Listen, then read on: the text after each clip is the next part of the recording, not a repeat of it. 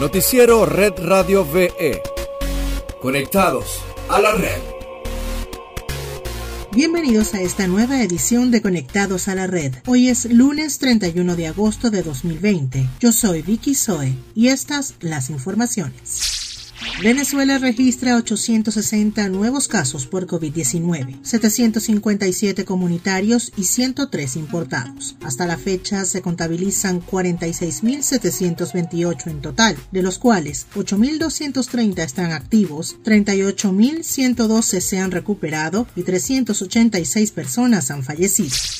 En otras notas, mediante un decreto presidencial, el jefe de Estado venezolano Nicolás Maduro concedió la medida que indulta a 110 ciudadanos, entre ellos los dirigentes políticos opositores Freddy Guevara, Freddy Superlano, José Guerra, Américo de Gracia, Richard Blanco, Tomás Guanipa, Miguel Pizarro, Gilbert Caro, Henry Ramos Ayub y Luis Florido, entre muchos otros. El vicepresidente sectorial de comunicación, Jorge Rodríguez, dio a conocer los detalles de este decreto presidencial que busca fortalecer el proceso de diálogo con los diversos sectores políticos que hacen vida en Venezuela. Quisiera insistir que la intención del gobierno bolivariano es profundizar el proceso de reconciliación nacional para la unión nacional, para que los asuntos políticos sean dirimidos por vías pacíficas y por vías democráticas, para que sea un sentimiento nacionalista de todas y de todos el que se imponga en este próximo proceso electoral.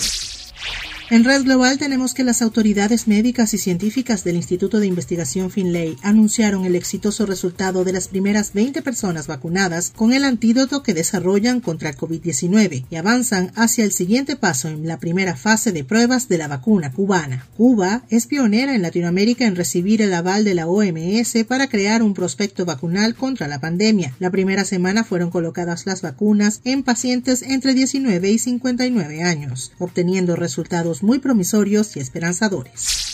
Y para finalizar, te contamos que a pesar de los problemas en tierra, en Argentina este lunes celebraron la colocación en el espacio de su segundo satélite SAOCOM 1B. El aparato en órbita se había pospuesto por varios meses su lanzamiento debido a la pandemia. SAOCOM 1B es el resultado del ingenio que involucró a unas 80 empresas del sector espacial nacional. Con este éxito, Argentina y el gobierno de Alberto Fernández consideran relevante seguir enfocados en el objetivo de la soberanía científica, una meta que requiere continuidad.